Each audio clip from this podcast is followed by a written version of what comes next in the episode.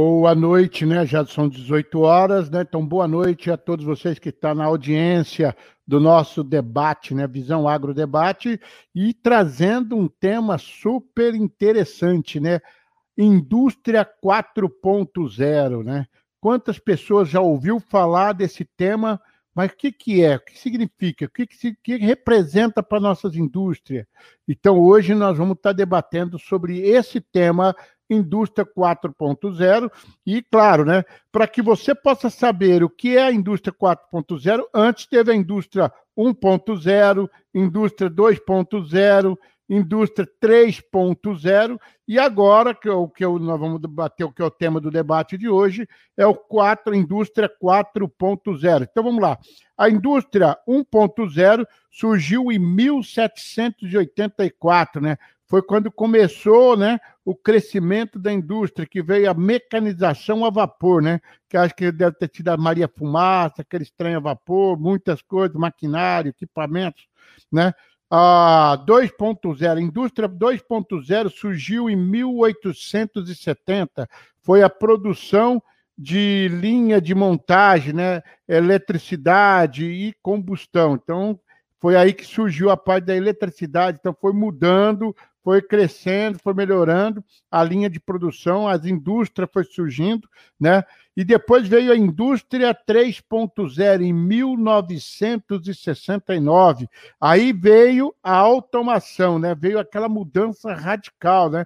Automação, robótica, computadores, internet e eletrônicos, né? Então houve uma revolução já com a indústria, com a implantação da indústria 3.0 em 1969, né? A, a gente já começa a chamar a década de 60 e 70, que começou a entrar tecnologia em nossas casas, no trabalho, e agora, nos dias de hoje, o que está aí? A indústria 4.0 e é o sistema cibernético, internet das coisas, redes e inteligência artificial. Isso tudo você vai saber hoje através dos nossos convidados. Nós convidamos dois, duas empresas fantásticas, né? Que está hoje aqui. Eu vou falar um pouquinho da nossa empresa que estarão no debate. Uma é a Smar. A Smar foi fundada em mil, foi fundada dia 1 de abril de 1974, né? E foi uma e hoje é controlada pela Nova Smar, uma empresa de tecnologia, né? Ela surgiu sendo ela surgiu na época para fazer, deixa eu dar uma olhada aqui que ela, como que ela começou, fábrica de venda de instrumentos controladores de hardware e software. Então, muita tecnologia na Smart. Então, a Smart hoje, né, Está aí, foi fundada em 1974 e para representar a Ismar hoje, nós estamos aqui com a presença do Libânio e também do Libânio Souza, que é diretor-presidente da Nova Ismar, e o Ricardo Argolo, que é diretor executivo da Nova Ismar. Mas para debater com eles, nós convidamos também o André, né? O André deixa eu ver aqui, André Custódio, que é supervisor e engenheiro de manutenção de metais da Alcoa, né? Alcoa é uma empresa de mineração que está há 56 anos no mercado, né? Então tem 56 anos de atividade. Ela foi fundada no dia 14 de maio, né, de 1965, né? Então, quer dizer, é uma empresa que tem história, né? uma multinacional que tem história. E nada melhor de que vocês já apresentar esse pessoal para estar tá falando com vocês. Eu quero começar aqui com o Libânio, que é o presidente da SMAR, da nova SMAR. Libânio, tudo bem com você, Libânio? Tudo bem, Alex. Rapaz, 1974 surgiu a SMAR. Dia 1 de abril, não era dia da mentira, surgiu mesmo, né, Libânio? Sim, e está aí forte, né? Atuando em 55 países, levando a tecnologia brasileira para todos os cantos do mundo. É, ela surgiu dentro do setor sucrocoleiro, né? Depois foi expandindo, né? Com turbina Exatamente. a vapor na época, né? Tudo. Fala um pouquinho da. Então, a, a, a, a Ismar, né? Ela foi. É, nasceu ligada à usina do, do, do etanol, né, do açúcar e do álcool, e logo, logo ela viu a necessidade de expandir o seu mercado. E aí ela foi para o setor químico e petroquímico, né? E quando teve a, quebra da reserva de mercado no Brasil, ela sentiu que podia uh, perder o mercado, né? E antes de entrar os concorrentes no Brasil, ela decidiu ir para o exterior enfrentar as feras lá no, no mercado deles. Na terra dos homens, né? É, e aí foi um grande desafio, porque na época a gente lançou o menor transmissor do mundo. Já que a gente ia exportar, a gente falou: opa, vamos produzir o produto mais leve e avançado para poder entrar no mercado é, internacional. E assim nós fizemos e tivemos muito sucesso. Tá certo. Agora vamos falar com o Ricardo, né? Ricardo Argolo, que é diretor da Nova Smart. Ricardo, e aí, meu irmão, tudo bem contigo, cara? E olha, realmente a Smart, ela foi uma das empresas mais importantes dentro do, do setor sucroenergético, que deu aquela inovação, né? Automação. Olha, a gente, a gente andava em todas as usinas, tinha lá logomarca, no, no, no, como a gente chama de cabine principal lá, é, um painel lá que tinha o centro, né, que era a nave, né? Era tudo construído pela Smart, tudo feito pela Smart. Quer dizer, a automação, o controle geral das usinas através dessa, dessa nave era tudo marca Smart. Isso foi muito importante e deu aquele pulo no setor sucroenergético em termos de tecnologia, né, Ricardo? Isso mesmo, tudo bem, Alex? Tudo é, bem. A história da Smar começa com o investimento que ela fez em tecnologia na área de sucrocoleira. Então, na época em que não havia automatização nesse segmento, a Smar começou a prover soluções para esse mercado. E Foi diferencial, né? Com certeza, porque era uma carência muito grande para os é, para as usinas de açúcar e etanol ter um sistema automatizado que ajudasse a aumentar a eficiência do processo. E a Smart começou já desenvolvendo todo esse know-how. Daí, maior parte das usinas tem nossos produtos. Mais de 60% do parque instalado de, de usinas tem Smart, por conta dessa história aí que está há 46 anos acontecendo e estamos trabalhando para que perdure, para que a longevidade seja cada vez maior, porque nós damos soluções para as usinas sucocoleiras. A gente ouve, analisa, investe e, e, e insere no processo sucocoleiro inovações que demandam da própria necessidade das indústrias desse setor. E sempre acompanhando, sempre sair da frente. E agora nós vamos falar com o André, né, que é da Alcoa, né? A Alcoa é uma empresa líder no setor em bauxita, né, de alumínio. A Alcoa do Brasil atua em toda a cadeia produtiva de metal. E aí, André, tudo bem com você, meu querido? Boa noite, boa noite, Alex, boa noite, Ricardo, boa noite, Libano. Prazer aí participar com vocês. É, realmente, né, na nossa unidade da, da Alcoa aqui em Poço de Caldas, é, é, o que a gente fala, né? Nós temos aqui na, na nossa planta praticamente todos os negócios da Alcoa, né? Da, da multinacional. Então, nós temos na planta aqui é, a mineração, nós temos na planta a parte de refinaria, né? Produção de alumínio, temos a parte de, de metais, que nós produzimos, né? Os tarugos, né? De, de alumínio, e nós temos a fábrica de pó de alumínio também no nosso site. Né? Então, é, é, é bacana, né? Ver todos os negócios rodando bem. É, e assim, a Alcoa, a gente tem os valores, que é sempre agir com integridade, trabalhar com excelência, cuidar bem das nossas pessoas, né, dos nossos colaboradores. Trabalha muito forte com a comunidade. É, cortou, mas tudo bem. Então, vocês viram aí, né, o André dando uma pincelada aí na apresentação. Muito feliz aí com a participação do André da, pela Alcoa, né? E agora eu quero agora começar a falar sobre o tema, né? Que nós vamos estar falando agora sobre o tema Indústria 4.0, né? Então ela é da seguinte, ó. as nações mais desenvolvidas, entretanto, por terem maior capacidade de investimento, se destacaram na corrida de desenvolvimentista, né? Porque os países hoje têm que buscar desenvolvimento. E a tal vantagem conquistada pelas potências mundiais, sem dúvida, foi viabilizada também pela situação da estabilidade política econômica e pela presença e pela estrutura das fábricas básicas da implementação de novas tecnologias. Porém, a indústria 4.0 do fato de desenvolve e torna uma realidade, é preciso que haja incentivo mais estruturado nesse sentido, pois alguns países já lançaram programas governamentais voltados para o desenvolvimento da indústria 4.0, inclusive o Brasil. Né? O Programa Brasileiro de Incentivo da Indústria 4.0 chama-se Agenda Brasileira para a Indústria 4.0, um programa de iniciativa do Ministério da Indústria e Comércio Exteriores e Serviço, foi lançado oficialmente em 2018, 2018 no Fórum Econômico Mundial da América Latina e tem como primeiro objetivo divulgar a indústria 4.0 e a importância das indústrias aderirem os seus preceitos o mais rápido possível.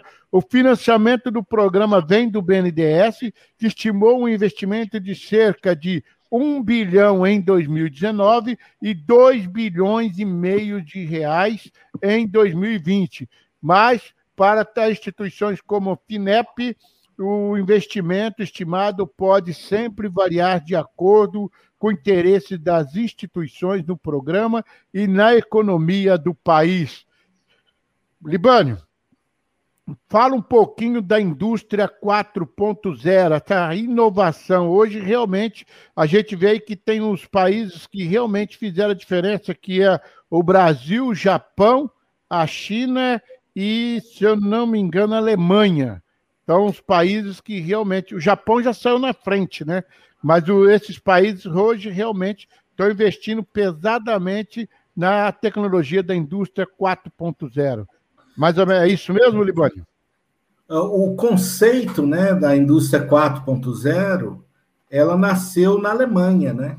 E... Foi lá que saíram os primeiros é, artigos e foi uma movimentação das, do, do governamental em busca de modernizar as indústrias alemãs para o novo mercado, né? para essa nova fase que o mercado está visualizando da entrada da tecnologia massiva nas indústrias.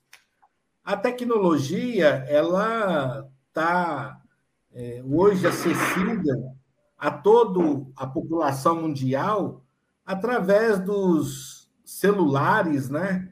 Todo mundo hoje consegue trocar informação, baixar um aplicativo no celular, e as indústrias estavam ficando para trás. Enquanto que o setor comercial avançava rapidamente no uso da tecnologia, a indústria estava ficando para trás. Aí surgiu esse movimento na Alemanha e que rapidamente se espalhou. Esse movimento da indústria 4.0, ele também recebe o nome de transformação digital que é muito empregado nos Estados Unidos. Então, hoje, a gente pode perceber os Estados Unidos também acelerados na adoção dessa é, tecnologia cibernética, uso da nuvem, uso da, da, IoT, da internet das coisas, né? usando a terminologia transformação digital. Então, está acelerado no mundo e a gente, aqui no Brasil, teve essa visão do governo, né, que interessou pelo tema e está criando apoios para que eh, as empresas se adequem e façam uso das tecnologias da indústria 4.0. O André, a, a indústria 4.0, que ponto que ela atende às necessidades da Alcoa? o, hoje o, praticamente o, o, nosso sistema de, de, de, processos ele é totalmente integrado, né? Então todas as informações de processo, informações de, de consumo, né? O que é item crítico, né? Para a gente ter uma produtividade, né? Uma vantagem competitiva, ele é integrado, né? Nos nossos sistemas. É, então é, nós conseguimos observar em tempo real, né? A nossa produção é, as oportunidades que nós temos de, de, de, melhoria, né, de correção já, né, antes de esperar um resultado, né, a gente já consegue ver online. É, e o mais importante para nós também, áreas remotas. Né, então, nós temos algumas áreas que é, a gente é, instalou um sistema LoRa, né, que é esse sistema da internet das coisas. Então, nós temos as informações de variáveis de processos de áreas remotas chegando no nosso sistema de supervisão, é, permitindo que, é, que, a gente, né, que a gente tome ação né, para correção antes do, do de, de, acontecer um problema, né? A gente consegue atuar já na causa raiz. Então é, é bem bacana e, e, assim tá, tá cada dia mais é, no nosso dia a dia é, esses insights, essas aplicações para a gente estar tá melhorando o nosso processo. Isso é extremamente importante para nós. Ô, Ricardo, a Ismar, ela realmente ela é uma especialista nessa área, né, de criatividade, de trabalhar na parte de automação, e inclusive a gente acompanhou muito tempo isso, sei dentro do setor sucrocoleiro, quando você, o, os diretores da usina, eles tinham controle total da usina em pleno movimento através do, da cabine central lá, que eles tinham, dar um problema numa peça, ele já sabia ali, já apontava, vocês tinham uma informação que sabia o local, o que estava acontecendo, não precisava que nem antigamente sair procurando onde que estava acontecendo. E a Smar, como, qual a participação da Smar hoje nesse novo mundo da, da, da tecnologia? A sala de controle, que é onde se concentrava todas as informações do processo, agora está muito mais distribuída em termos de informações. Ou seja, enquanto o processo está acontecendo, as equipes de manutenções estão vendo o que está ocorrendo em termos de qualidade das informações, a, a, a eficiência dos equipamentos. A sala de controle está cuidando da operação da planta, a manutenção, a qualidade dos equipamentos que lá estão funcionando. E esse conjunto de informações chega também a área gerencial, a área de gerência de negócios, de logística, né, de, os laboratórios, caso hajam, de forma que todos esses dados que estão sendo é, coletados da planta fabril estão sendo transmitidos online para toda a indústria, inclusive caso venha utilizar a nuvem para até a matriz, se a matriz não, não for no mesmo local, no mesmo site da planta. Então, o poder da digitalização, o poder do, da, da, das informações no ambiente digital, ela promove uma distribuição maciça das informações, dos dados, transformando ela em informação, seja para gerir o negócio, para gerir o processo, para gerir a manutenção, ou até mesmo para administrar a logística de entrada e saída de materiais e isso de uma maneira simultânea. Antes, a, a, as aplicações se convergiam só para o funcionamento da planta e só muito depois é que vinha o resultado. Inclusive, a qualidade da produção, as usinas hoje fazem muito isso. Você, a todo momento, está vendo o quanto o processo de produção está com a qualidade é, acertada naquele conceito que você é, colocou. Ou seja, a moagem, por exemplo, uma planta de, de açúcar etanol, a moagem está com a eficiência esperada, a destilaria está com a eficiência esperada, e ele consegue verificar esse índice de qualidade? E aí poder tomar decisões em cima disso, antes que ocorra uma baixa eficiência da produção, e quanto mais eficiente a produção, melhor o ganho para o negócio. Então, a, esse espectro que o digital está trazendo para o mundo do, da, das plantas industriais é o que já acontece nos bancos. Todo mundo acessa o sistema bancário em nuvem, via um smartphone. Isso já acontece há muito tempo. E por que as indústrias ainda não incorporaram? Por conta da, da, da questão até um pouco conservadora. Mas muitas indústrias já estão adentrando nessa seara estão já colhendo os frutos desse, dessa digitalização, dessa transformação digital, colocando aí o nome Indústria 4.0. E o mais importante, que isso é um processo que vai crescer e vai se multiplicar. Esses investimentos que o Brasil, por exemplo, está tendo da indústria 4.0 é para desenvolver empreendedores para inovar em termos de respostas às demandas do mercado. Hoje nós estamos vendo uma avalanche de aplicativos que só pelo smartphone você consegue fazer maravilhas hoje em dia. É e isso pode ser plenamente aplicado à indústria. A inovação hoje está sendo assim, vai, vai ter daqui a algum tempo uma explosão de novidades que a gente não faz nem ideia do que virá pela frente.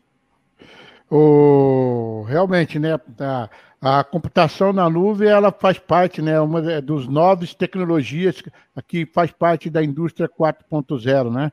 Então, aí, realmente a gente fica ter um tipo assim de um guarda-roupa que guarda mais coisa, né? Que você fica tranquilo, não corre risco mais de perder, porque era um Deus nos acuda antigamente, se você perdia, aí você tinha que pegar aquele aquele chip correr atrás para ver se salvava e não dava. Hoje não, acabou esse problema, graças a esse sistema né, de nuvem.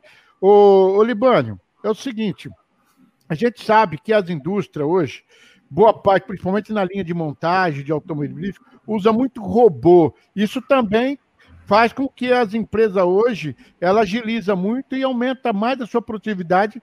Isso faz parte também da indústria 4.0, né?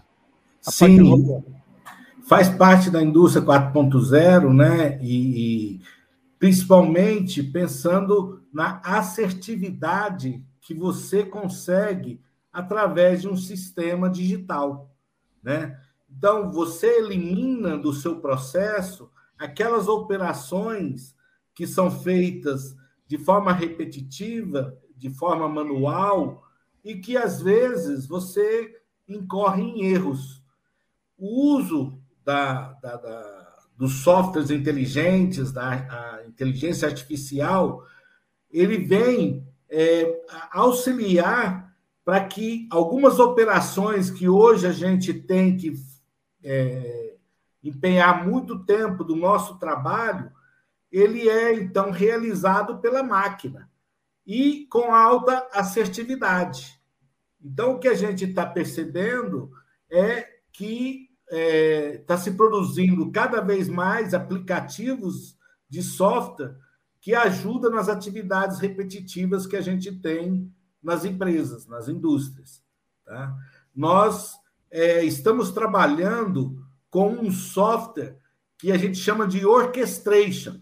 Esse software orquestra todo o sistema de controle de uma planta industrial, de forma que faz com que a, a administração, para você adicionar um novo controlador, um novo transmissor na planta, ele não precisa mais da interação com o operador.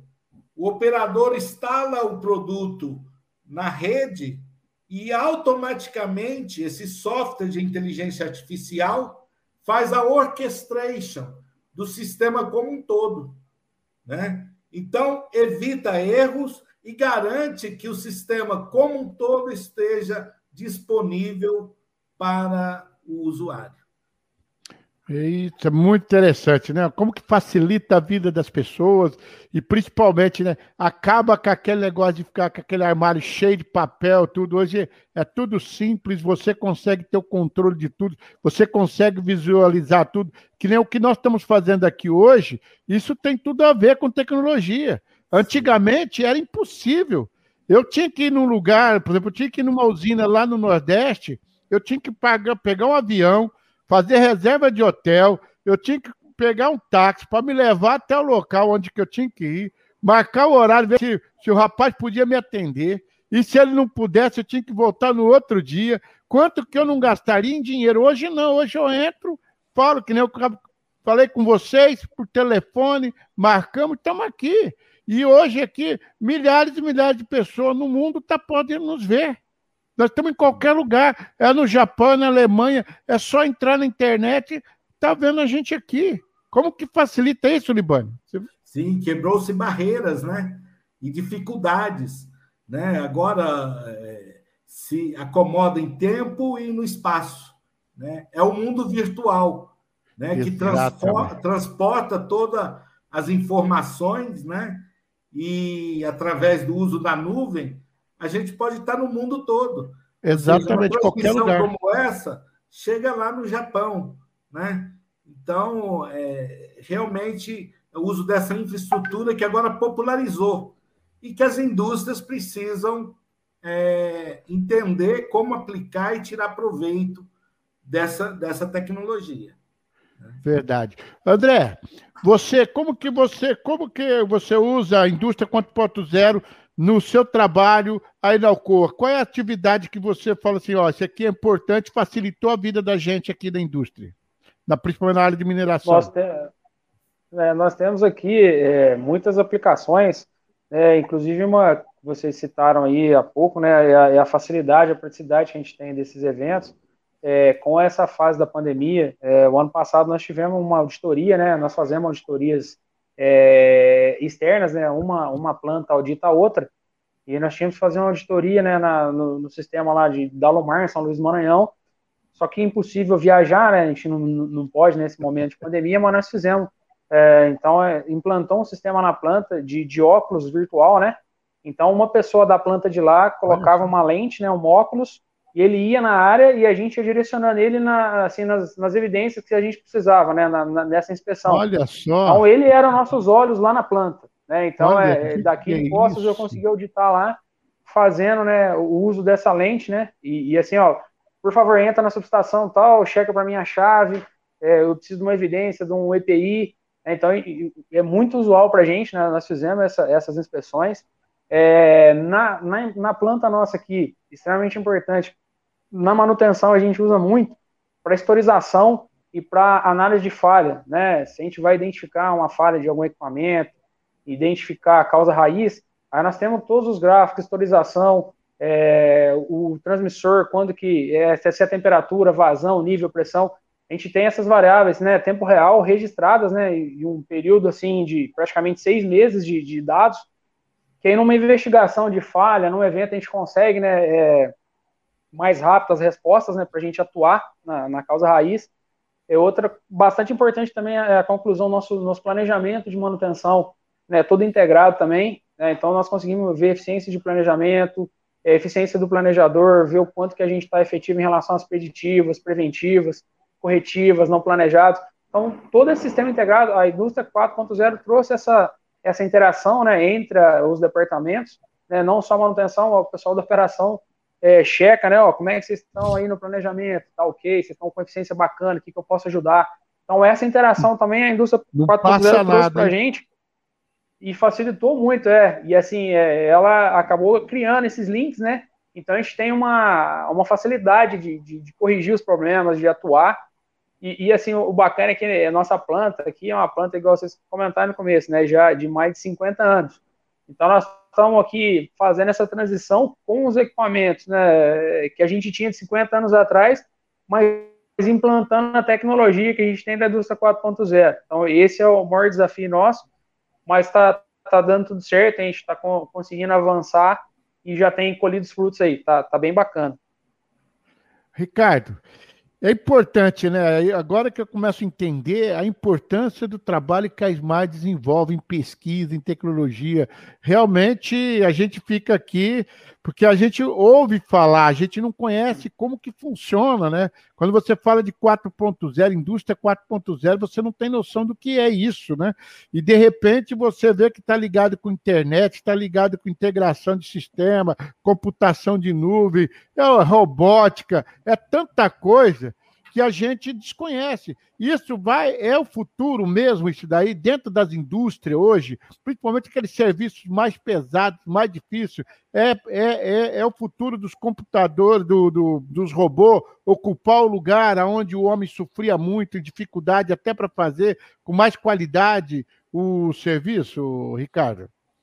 É, a robótica é uma vertente da indústria 4.0, porque ela realmente, é, onde o ser humano pode se acidentar, é um ambiente agressivo ou perigoso, um robô pode fazer isso é, de forma muito melhor, porque ele está protegido, ele é um autômato, não, não vai acarretar nenhum tipo de prejuízo né, a, a, a, a pessoa humana.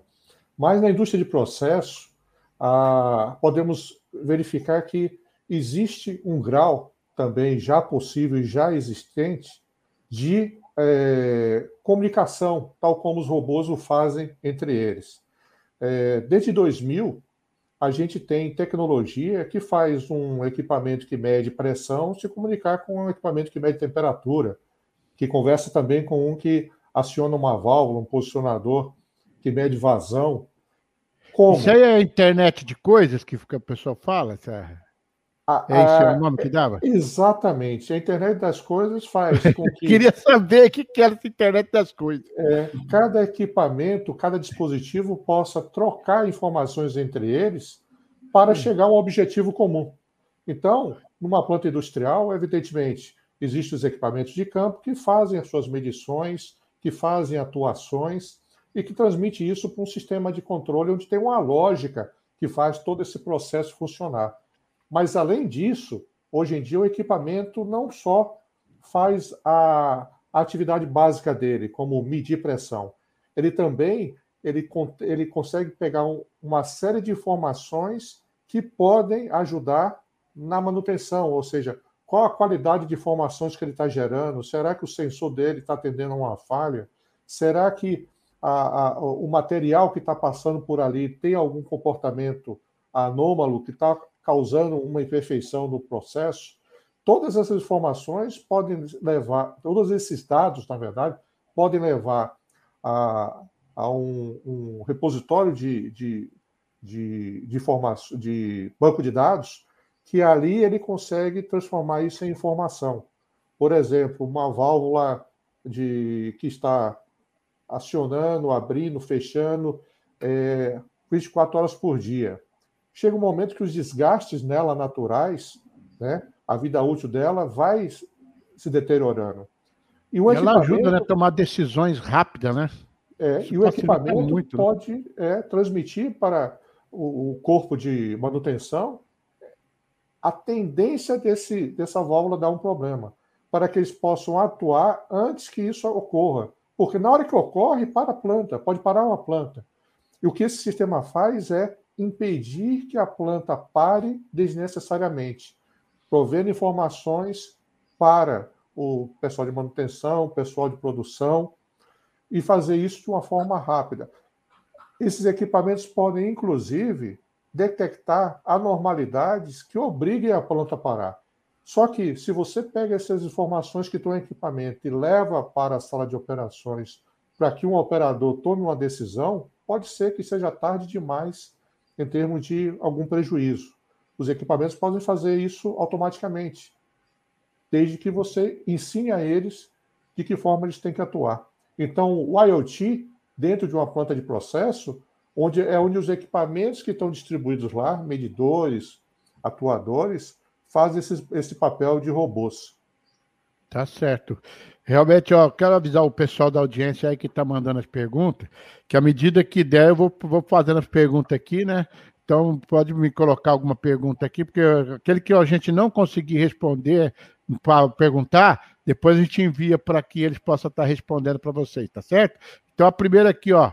O Alex Marrão está perguntando para você, Libane. Você acha que a chegada do 5G trará mais um salto para o setor tecnológico? Com certeza. o 5G ele já está no, no, nos planos né, do, do, setor de automação, dos fornecedores, né? E vai trazer muita flexibilidade para o setor. A ideia para o setor de automação é que, assim como a gente usa os apps do celular né, para rodar os programas que a gente tem no celular, a gente vai poder rodar nos equipamentos de campo, nos, nos controladores, aplicações que vão vir da, da nuvem. E tudo isso através dessa linguagem de máquina.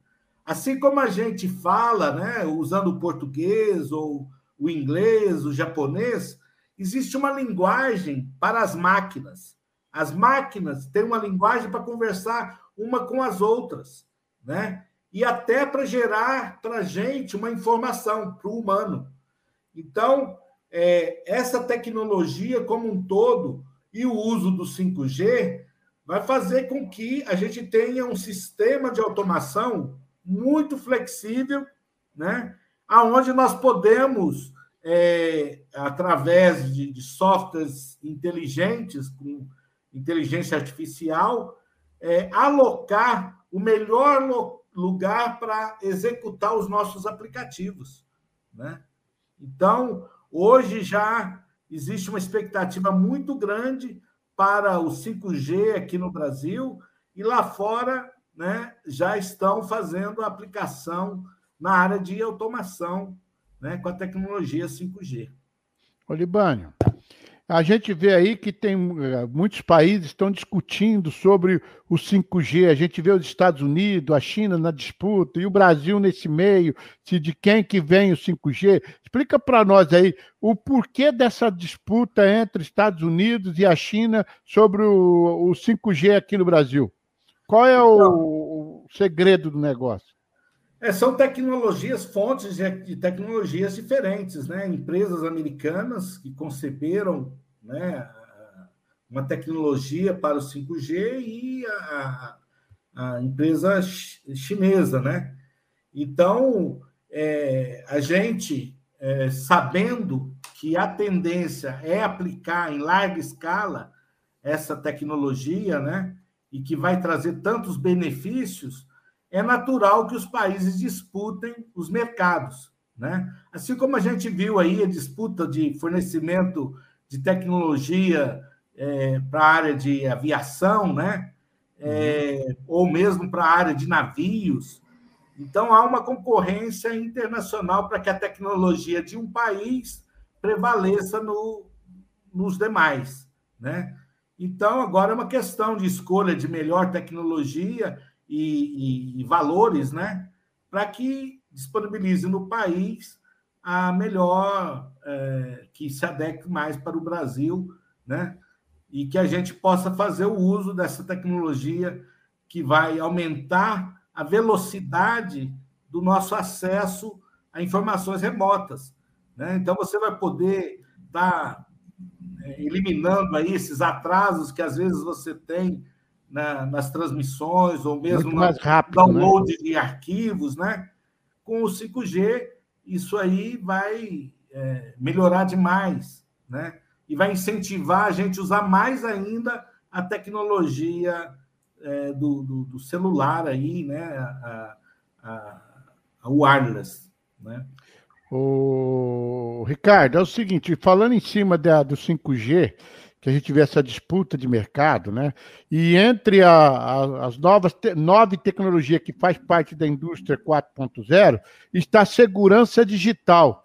E a gente vê hoje que tem uma briga muito grande dentro do, do, do setor da, de segurança digital das urnas de eleições, que parece que não é confiável. E, e a mesma coisa do 5G, fala-se que o país que tiver o domínio do 5G, ele vai ter toda a informação do país que ele que ele que, que implantar o 5G. Se, por exemplo, que o Brasil adotar o 5G da empresa da China, a China vai ter toda a informação do que acontece aqui no Brasil. E a mesma coisa acontece com os Estados Unidos. Como é isso realmente é real ou é a parte de informática tem como realmente privar e não ter vazamento de informação nenhuma e a urna a urna eletrônica ela é segura ou ela tem como ser como se não ser blindada, porque as pessoas conseguem buscar informação ou mudar a informação. É, a segurança digital ela cobre um, um, uma especificação muito muito vasta a cada nova tecnologia que chega, acontece uma possibilidade de invasão, invasão, porque tudo isso são softwares. Softwares, eles são susceptíveis a esse tipo de situação, de ter alguém acessando uma fragilidade dele e utilizando essa, esse acesso para fazer simplesmente uma brincadeira ou causar um prejuízo imenso, como nós vimos agora recentemente nos Estados Unidos, Exato. onde ele interrompeu o fluxo de, de petróleo, né? De, da, Complicado, de né? ponta a ponta. Então, é, essa é uma preocupação real. Tanto que hoje se discute muito e se aplica-se muito investimento na área de cibersegurança, para todos os níveis. O 5G ele vai propiciar, por exemplo, a circulação de carros autômatos, ou seja, não vai precisar ninguém dirigir. Vai também possibilitar bom, fazer... Opa! vai ter que vai ser uma grande segurança, porque os carros vão conseguir é, fre... frear, se desviar de obstáculos, andar na velocidade adequada, coisa que o ser humano às vezes exagera. E também vai propiciar fazer cirurgias à distância. Então imagine um robô em um determinado local operando uma pessoa e o médico manipulando a, as pinças, o, o robô, do outro lado do mundo, por exemplo. É isso que a tecnologia 5G vai trazer. Então, imagine o espectro de, de soluções que vamos ter com 5G.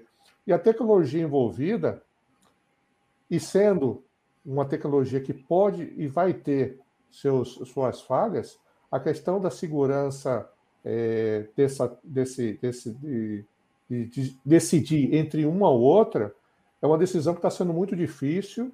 E, é claro, como conforme o Libânio falou, existe também a, a questão de, da briga pelo mercado. Uma vai dizer que é melhor que a outra, vai ter interesses políticos, interesses comerciais. Né? Então, tudo isso vai estar envolvido diante desse salto tecnológico que o 5G vai proporcionar. E vai proporcionar no, no, no dia a dia das pessoas, vai proporcionar na indústria, daí o interesse de, dos países que foram é, listados aí de levar a indústria também a um patamar tecnológico que permita usufruir da tecnologia 5G. É, o André deu o exemplo da, do, do óculos. Olha, para quem conhece indústria, lembra que a sala de controle de uma indústria é onde ficavam os painéis também. Então, nesses painéis estavam os medidores analógicos, estavam os botões grandes, e, e, e ocupavam um, uma área muito grande, porque eram painéis imensos, os equipamentos é, eram também de dimensões avantajadas, e por isso ficava realmente uma ocupação de espaço muito grande. Com a vinda do computador, os painéis se reduziram, os computadores passaram a ter condições de fazer a substituição de botões. Às vezes o painel tinha um botão também no sistema manual, é, substituindo ao, ao, computador se ele se desligasse. Então a sala de controle ficou muito mais reduzida. Hoje, se você entra na sala de controle, você só vai encontrar três coisas: uma cadeira, monitores e, e, e, e um balcão.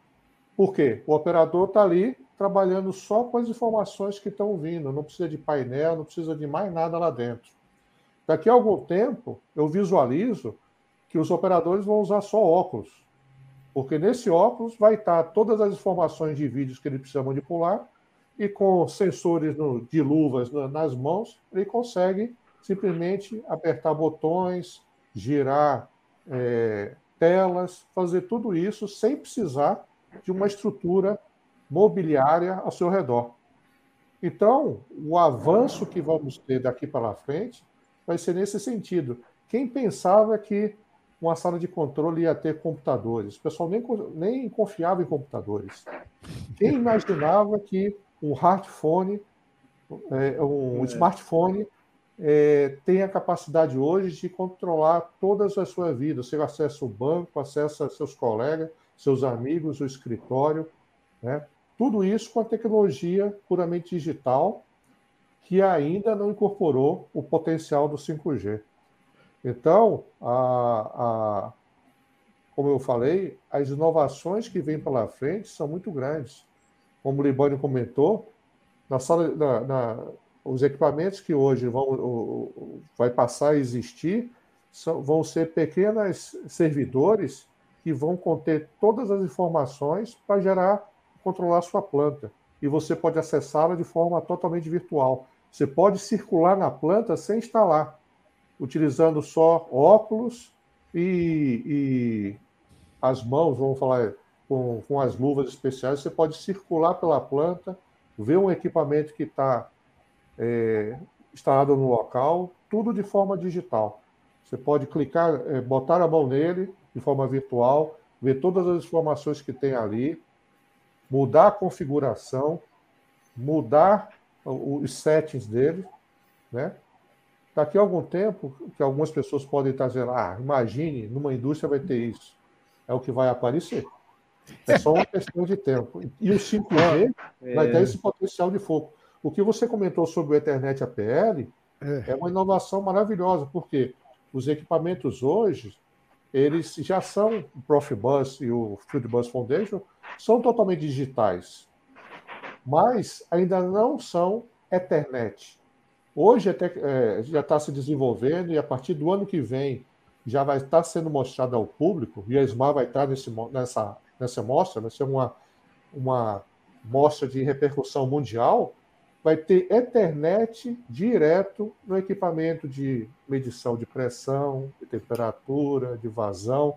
Ou seja, a Ethernet vai estar naquela área onde o equipamento está sujeito a toda agressividade e vai se conversar em pacotes que vai aumentar o poder de fogo do equipamento. O equipamento vai ter uma capacidade de atendimento à indústria muito maior do que ele tem hoje, porque o protocolo vai ser um protocolo tão simples e tão difundido que vai ter é, inovações muito grandes e muita gente vai estar no mercado para atender a indústria. Tá certo, Ricardo. Quero avisar o Paulo Galo. Obrigado pela pergunta, Paulo. Depois eu, eu vou fazer uma pergunta agora para o André, Paulo.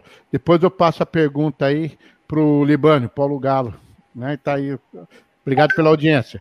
O André, a integração de sistema é um conceito utilizado de processo de produção de produtos que se comunicam com a indústria dentro da indústria 4.0. Dois tipos de integração de sistema, o vertical e o horizontal. A Alcoa usa esse tipo de tecnologia? Sim, sim. É, essa no dia a dia nós estamos aplicando, né? Todas as aplicabilidades aí do, desde do horizontal como vertical também.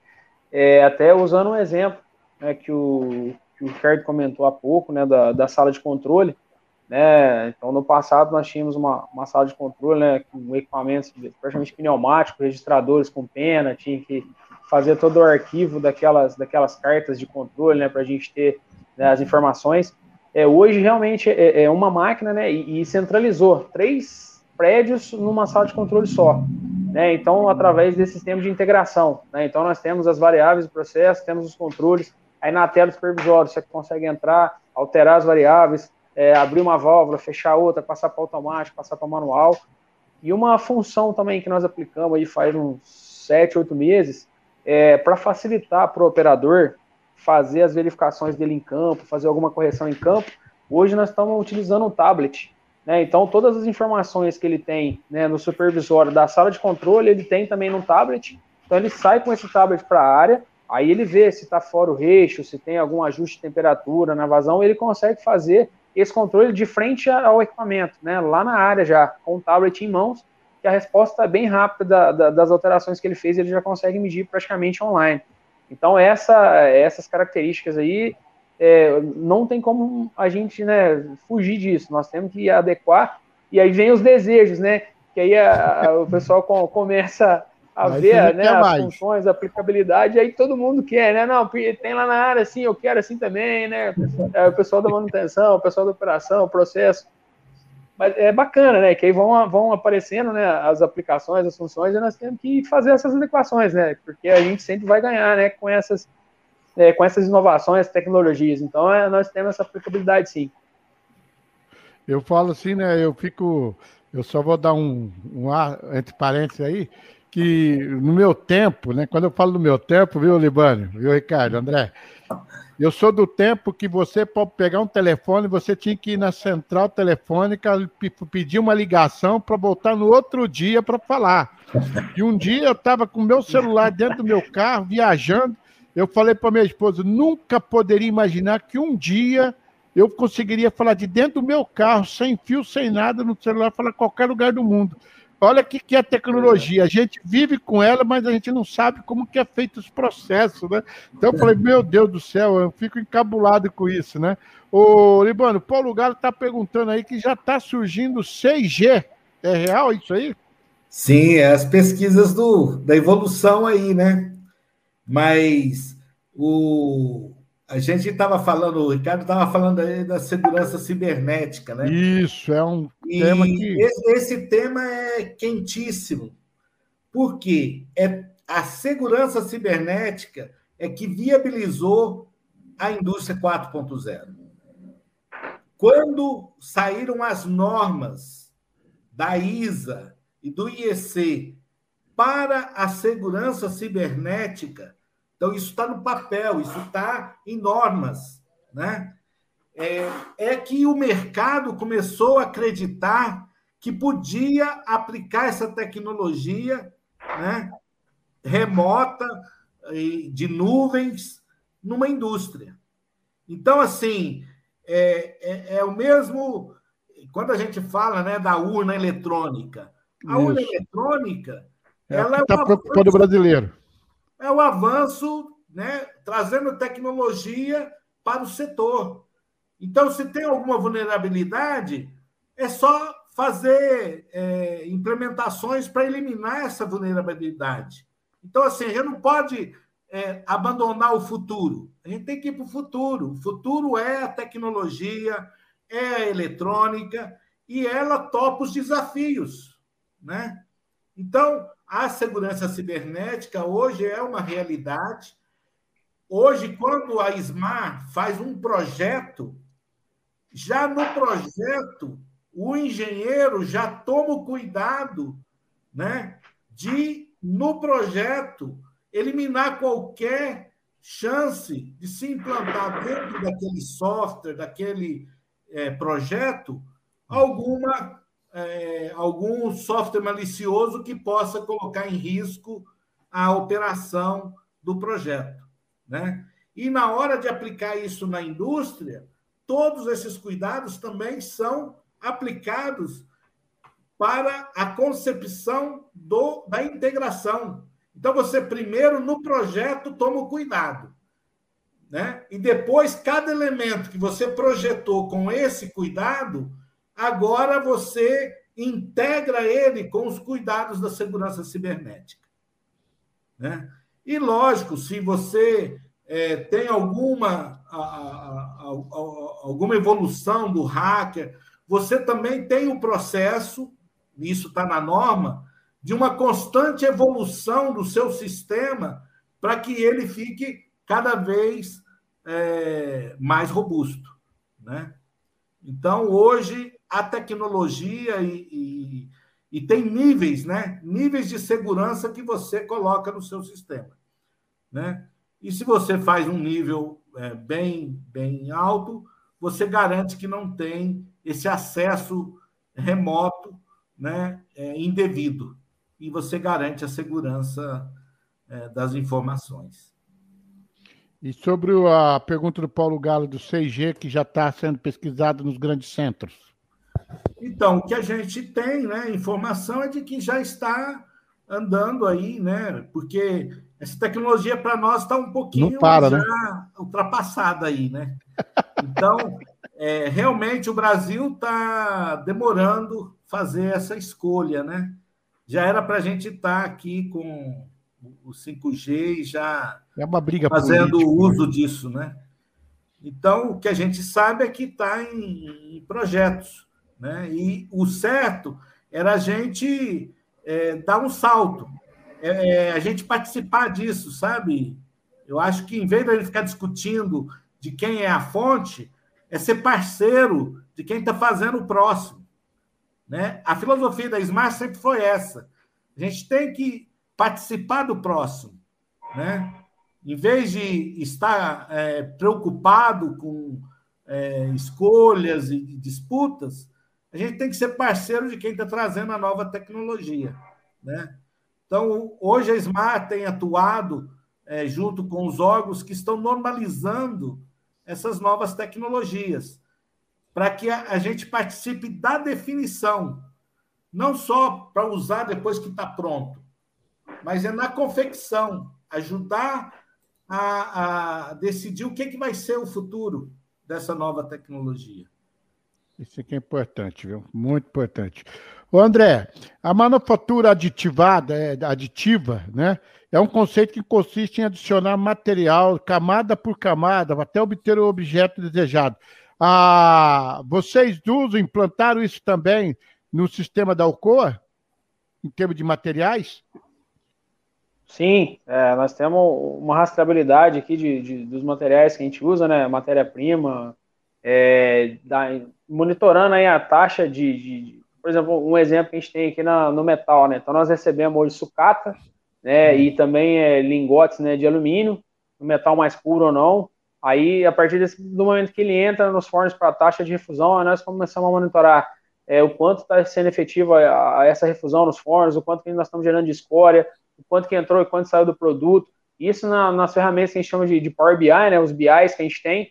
Então, a gente tem o, acompanhamento da evolução de todo o processo. Então, eu entrei com duas toneladas, saiu uma e, e 99, uma eu perdi, foi escória, foi sucata. Então, está tudo integrado no nosso sistema temos acompanhamento de todos esses materiais que entram e no produto final nosso, né? Inclusive, né, quando nós mandamos o produto também para o cliente, né, tem o, o, um código, né, ele tem o número da caída, a produção, inclusive o turno que fez, e quando ele puxar essas informações, né, no site da, da, da planta, ele vai conseguir ver lá, né, o, o material que entrou, quanto que deu a, a, a análise, né, do, do, do material, a análise química, então nós temos toda essa evolução, né, desde o que entra e o que a gente fornece também. Isso é extremamente importante né, para a gente não manter o nosso ciclo aí com, com os nossos clientes, né, com os, os nossos fornecedores, manter esse sistema integrado para a gente estar tá, é, fazendo as análises, investigações, melhorando os nossos sistemas, né, para não ter, manter nossa vantagem competitiva no mercado. É verdade. E agora, para você ver como o tempo passa rápido, né? já estamos chegando quase ao final já do, do nosso debate aqui. E eu quero perguntar para o Ricardo. Ô, Ricardo, Big Data. Eu, eu falo assim, é, são uma das novas tecnologias dentro da indústria ponto zero. Qual a finalidade do Big Data? Ele diz o seguinte, que ele se baseia em 5V, velocidade, volume, variedade, veracidade e valor. Explica para nós o que, que é Big Data dentro da indústria 4.0? Todos esses, todos esses dados que vão gerados pelos equipamentos, é, eles precisam ter um local adequado para acesso. Então, esses dados são, são chamados, às vezes, repositórios, que na verdade são bancos de dados específicos para acumular é, dados provenientes de certos setores. Só que o grande desafio é o seguinte: vou acumular dados de forma é, constante. Mas e aí, depois, o que é que eu vou fazer com ele? Então é preciso saber como acessar as informações em termos de velocidade, esses dados em termos de velocidade, para transformar em informações. Cada vez mais o mundo está virando o quê? Um, banco de, um imenso banco de dados, para que seja possível transformar eles em informações e ser utilizado a benefício de quem está o acessando. A inteligência artificial, por exemplo, é um grande big, é, precisa acessar um grande big data, porque na hora que você hoje você está sendo acessando um, uma central, por exemplo, de serviços, possivelmente do outro lado tem um, uma inteligência artificial te atendendo. E aí você começa a perguntar seus dados, começa a perguntar as necessidades que você tem e o sistema tem que dar uma pronta resposta. Se demorar muito, o atendimento fica indesejável, é preciso colocar um ser humano. Então, a substituição de uma inteligência artificial por, por substituição do ser humano por inteligência artificial é necessário que tenha os dados, as informações e que ela seja disponibilizada de forma rápida, para que ele consiga, então, fazer o trabalho dele. Hoje, inclusive, existem é, cursos que começaram há dois, três anos no máximo, que é um curso especializado em análise de banco de, de, de Big Data, que é o quê? São profissionais que vão utilizar o Big Data para utilizar na aplicação que ele deseja, seja numa indústria, seja no comércio, seja no banco, ou seja, esse, esse, todo esse pessoal que está sendo formado agora é uma demanda que o mercado está necessitando por conta da tecnologia que já foi que está sendo implantada. O Big Data ele consegue acessar e transformar o, os desejos aí do, do, do mercado em informações para poder atender, seja de forma customizada e até, vamos falar, é, acrescentando elementos para poder fazer com que o, um determinado trabalho tenha uma evolução. Hoje já se estão falando de, de, de sensores chamados sensores virtuais, que são sensores onde o, fica monitorando, por exemplo, um reator onde entra e sai materiais, é monitorado temperatura, vazão, pressão, seja o que for, e esse equipamento fica pegando todos esses dados e acumulando no Big Data. Se um equipamento que estava sensoriando esse reator, ele se danifica, se perde, até que seja substituído, esse banco de dados que está por trás ele fica emulando, simulando a situação como se fosse esse sensor.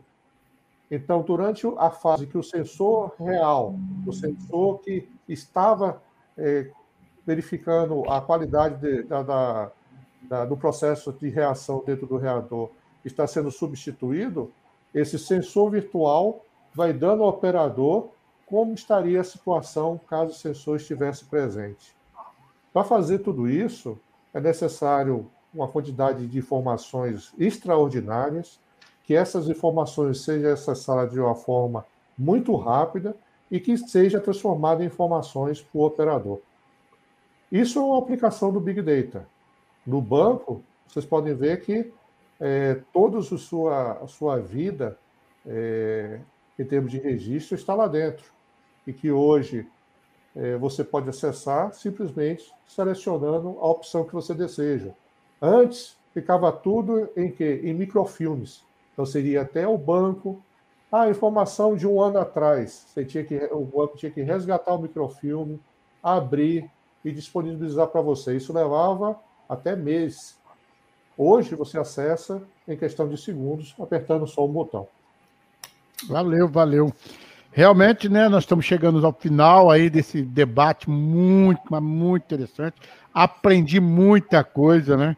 E eu gostei mesmo foi daquela do internet de coisas, das coisas, né? Porque e a gente sabe que isso daí está presente na nossa vida no dia a dia, né? Porque muitas vezes dentro de uma residência o cara tem um contato de quer dizer, eu não sabia que era é, equipamento se conectando com outro equipamento, né? Então eu estou aprendendo muito, muito, muito.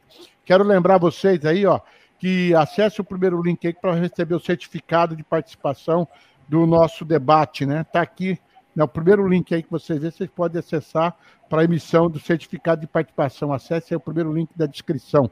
E eu quero agradecer, Libânio, Ricardo, André, muito, mas muito obrigado mesmo. É uma pena que o nosso tempo é muito curto, porque o tema aqui é muito longo, muito tem tanta coisa para falar, né? O que mudou o mundo, né, Libânio, nesses últimos anos, a rapidez que a coisa está acontecendo, é que nem você falou, ah, nós estamos brigando aqui pelo 5G, isso aí já está ultrapassado, já tem outras coisas vindo aí, né? Libânio, obrigado pela sua participação e a Obrigado a você, Alex, foi um prazer, foi um prazer aí, tá? Conte sempre com a gente aí para poder informar o mercado das novidades. Exatamente. Obrigado, Ricardo. Obrigado, Alex. Obrigado aí por a gente contribuir com informações dos seus, com a sua audiência. Tá certo. Ó, você que estava assistindo, que pegou pela metade, ó, não fique preocupado. É só você entrar no Face da Visão Agro ou no YouTube da Visão Agro. Também você vai ter todo, você vai acompanhar, tá tudo aqui. Já estamos já fazendo ao vivo, mas estamos gravando também, que amanhã, se é só você entrar, você vai saber tudinho que, qual foi o bate-papo aqui, o debate do agro, né, da, do, do, debate, né, do agro debate, que foi a seguinte, a indústria 4.0 tema.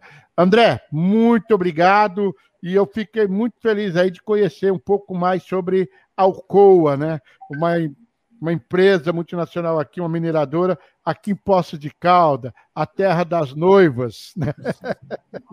Prazer. Legal, André. legal, Alex. É...